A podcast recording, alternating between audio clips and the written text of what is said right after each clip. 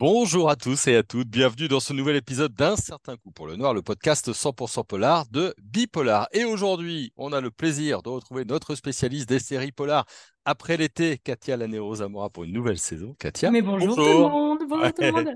Ça fait plaisir, j'espère que tu as passé un, bel été. Euh, tu as choisi aujourd'hui de nous parler alors petite pépite de Capitani saison 1 euh, et 2, série luxembourgeoise sur Netflix, créée par Thierry Faber, Eric euh, Lamenne et Christophe Wagner, qui réalisent euh, également. Pourquoi est-ce que tu as choisi cette, cette série? Alors, le hasard du travail et des connexions professionnelles a voulu que je me retrouve au Luxembourg justement pour un atelier de quelques jours d'écriture. Et en fait, de me retrouver dans un pays pourtant limitrophe et tellement proche de la Belgique, à deux heures de chez moi, parce que moi j'habite à Liège, je me suis rendu compte de la richesse en fait eh ben, du Luxembourg, de la ville de Luxembourg. Et du coup, en discutant avec mes collègues scénaristes, ils m'ont parlé de Capitani. Évidemment, c'est une série que j'ai foncé, sur laquelle je suis, j'ai foncé. Je voulais absolument découvrir, tiens, qu'est-ce que ça donne, un polar dans un petit village luxembourgeois. Et alors, c'est une curiosité, car en plus, non seulement c'est un polar, c'est un petit euh, euh, village luxembourgeois, il y a de la forêt, j'ai découvert aussi des choses, hein. je suis passé au Luxembourg comme tout le monde, mais j'ai pas bien compris euh, exactement, je ne suis pas arrêté dans, dans la campagne. Il y, a, y, a, la mort mystérieuse d'une jeune fille, on va y revenir, mais c'est aussi la première série luxembourgeoise en luxembourgeois, c'est-à-dire avec une langue qu'on a peu l'habitude d'entendre. Exactement. Donc c'était vraiment une demande euh, culturelle en fait au final de sauvegarde aussi de la langue parce qu'ils ont un programme de relance euh, justement de la préservation du luxembourgeois de créer une série écrite dans cette langue où les, voilà tout le monde parle euh, le luxembourgeois. C'est super intéressant à regarder aussi pour les linguistes de voir comment il y a certainement en français qui arrive ou certainement en anglais. donc bref, il y, a une il y a une curiosité culturelle qui s'est mêlée à tout ça, je ne le cache pas. Euh, Comme j'essaie aussi de varier euh, les pays, on est allé en Argentine, on est allé en Pologne. Là, je me suis dit, allez, le Luxembourg, c'est pas loin. Allons voir ce qu'ils font. Ouais, c'est intéressant. On va reparler un petit peu de l'ambiance parce que j'ai trouvé ça euh, plutôt bien fait.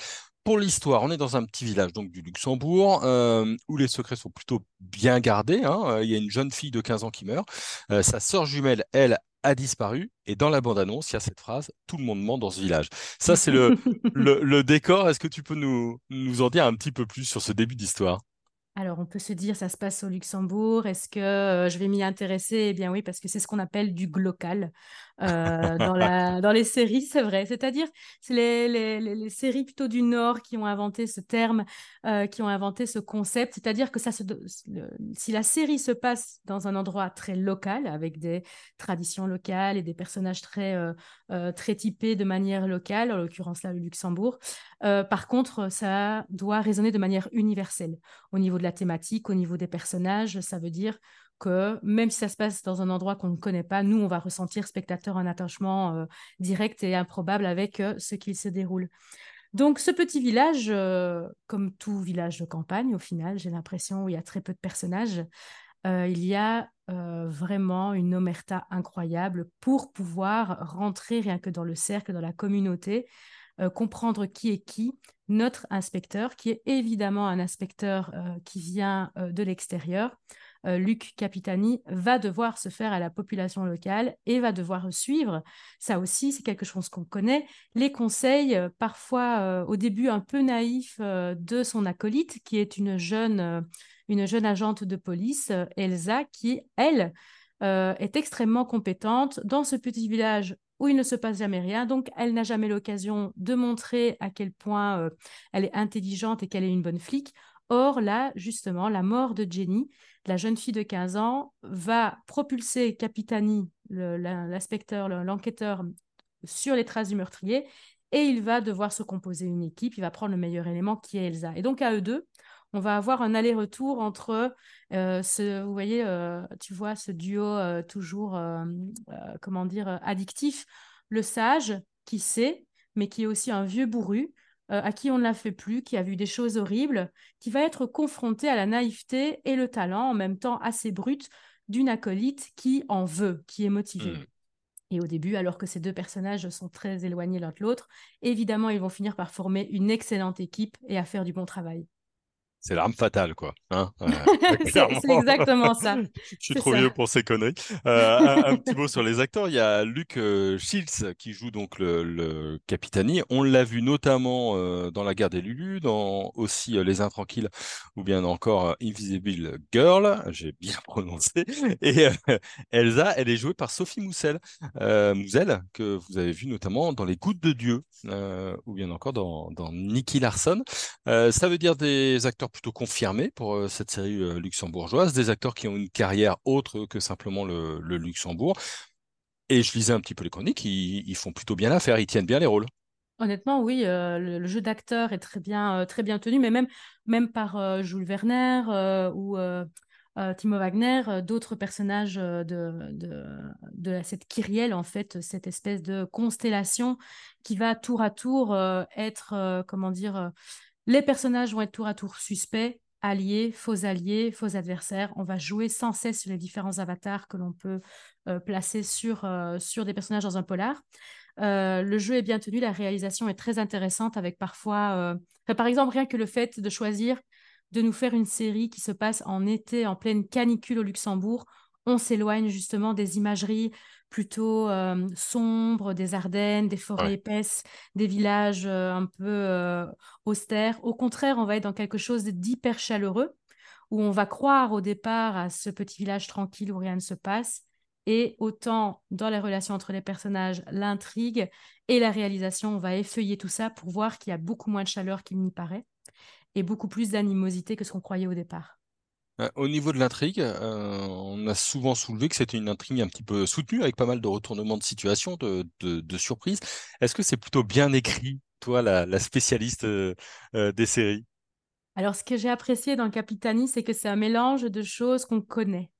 Hmm. C'est-à-dire quand on lance le premier épisode et qu'on s'installe, bien sûr, il y a des choses qui vont nous attirer comme le côté pittoresque du village de Luxembourg, la langue, les, côtés ben voilà, culturels. Par exemple, ils sont beaucoup plus religieux que ce que l'on peut voir dans d'autres séries. Il y a une grande place de la messe, il y a une grande place du clergé dans l'intrigue.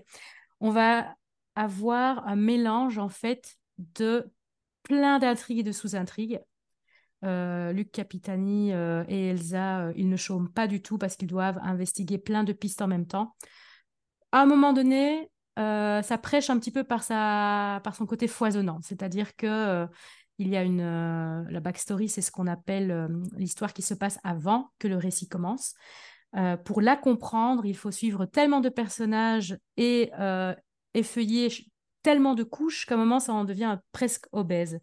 Je me suis demandé, parce que là, ce qui est intéressant aussi à regarder, c'est que c'est un format court, c'est-à-dire que c'est du 26 minutes. Or, on a l'habitude pour des séries dramatiques ou polars euh, euh, d'avoir des séries plutôt euh, 52 minutes, des formats plus longs, 45-52 minutes. Le 26 minutes, le 20 minutes était plutôt euh, destiné à la comédie, parce que c'est une forme courte euh, avec un besoin de beaucoup de rythme et beaucoup de rebondissements. D'appliquer ça euh, au polar, je trouve que c'était un sacré défi, qu'ils s'en sont bien sortis parce que euh, justement, il y a euh, une intrigue foisonnante avec de nombreux re- rebondissements. Chaque épisode est vraiment bien touffu, sans faire l'impasse sur des moments émotionnels aussi et plus contemplatifs. Vous allez voir le Luxembourg, c'est vraiment magnifique. Euh, on va nous-mêmes être perdus dans ce village où on a l'impression qu'il y a quatre rues et demie et que la forêt, en fait, tout le monde s'y croise. C'est ce côté rythmé qui donne envie de passer à l'épisode suivant sans cesse. Ouais, ça c'est intéressant, c'est vraiment intéressant. Euh, j'ai fait une petite revue de presse rapidement. hein. Euh, Ce qui ressortait, c'est que bon, bah, alors, des intrigues de mort d'enfants avec euh, des parents, un petit village qui se rien de très révolutionnaire dans l'intrigue. Par contre, plutôt solide et prenant.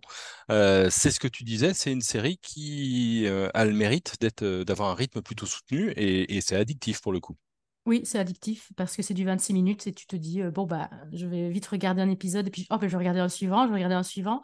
Et c'est finalement euh, beaucoup plus digeste que du 52 minutes.